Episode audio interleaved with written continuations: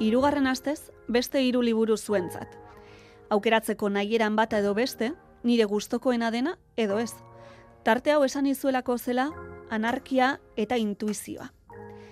Zalantzaz beteta egoten naiz liburuak zuri entzule, nola aurkeztu asmatu nahian, baina aste honetan aitortuko dizuet lasaitu naizela pixka bat, berrian gorka urbizuri irakurri diodalako aldarrikatu behar dela zalantza. Beraz, zuere lasai, liburuekin ezin asmatuta bazabiltza, ea gaurko proposamenekin laguntzen dizudan.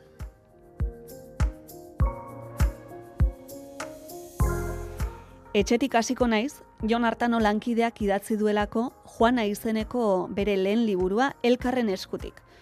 Juana da protagonista noski, Juana Perea Plata, mila beratzireun daugeita mazazpian Bilbotik iesi, Bogotara iritsitako Euskal Familia bateko ardi beltza.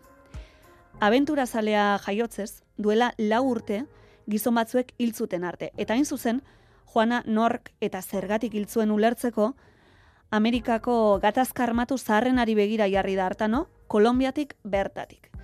Baina kontakizunetik arago, liburuak atentzio ematen du formagatik. Karratu antzekoa da, eta alturan, oi baino laburragoa.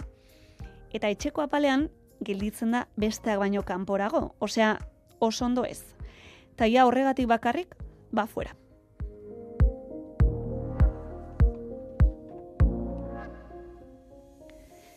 Bigarrena, gaztelerazko proposamena da. Kolore arroz suabe batek biltzen du liburu osoa, horrek ni behintzat erakarri nau, eta azalean agertzen dira bianka, konbers berde batzuk jantzita honetan. Izenburua, Korreras ante los perros, Fernando Palazuelos bilbotarrak idatzitakoa, eta argitaletxea, Baile del Sol. Bertan idazleak, Fabioren historioa kontatzen du, gizarte langilea da Fabio, bisemeren aita, eta jokei jokalari ona izandakoa gaztetan. Kazetari batek etapa horretaz galdetzen dionean tipoa jartzen da atzera begira eta gogoratzen du nola sentitu zituen aurra zela bakardadea, beldurra eta mina. Kontzientziak astintzeko liburua da itxura batean, baina nik momentuz mesanotxean utziko dut.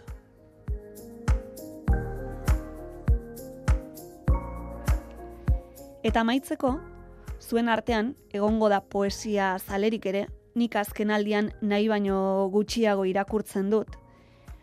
Duela bi urteia, arkaitz kanoren pozaren erdiak utzi zidan zapore gozoa, gustura gustura irakurri nituelako guztiak, eta horregatik eman diot aukera bat bere azkenari. Izenarekin jani behintzat barrura. Ulu egiteko bolondres bila soneto bilduma bat da, estilo librean eta batez ere galderetan idatzitakoa. Hau da gaur nire favoritoa eta beti bezala hemen daukazu zatitxo bat. Badago garai batean asko maitatu eta orain urtebetetze egunean soilik deitzen diozun jendea. Badago gertuago balego, hainbeste deituko ezeniokenik. Badago lau urtean behin deitu arren, masai ez masai, eta harima espiritua epeldu, eta zurekin dagoela sentiarazten dizun jendea.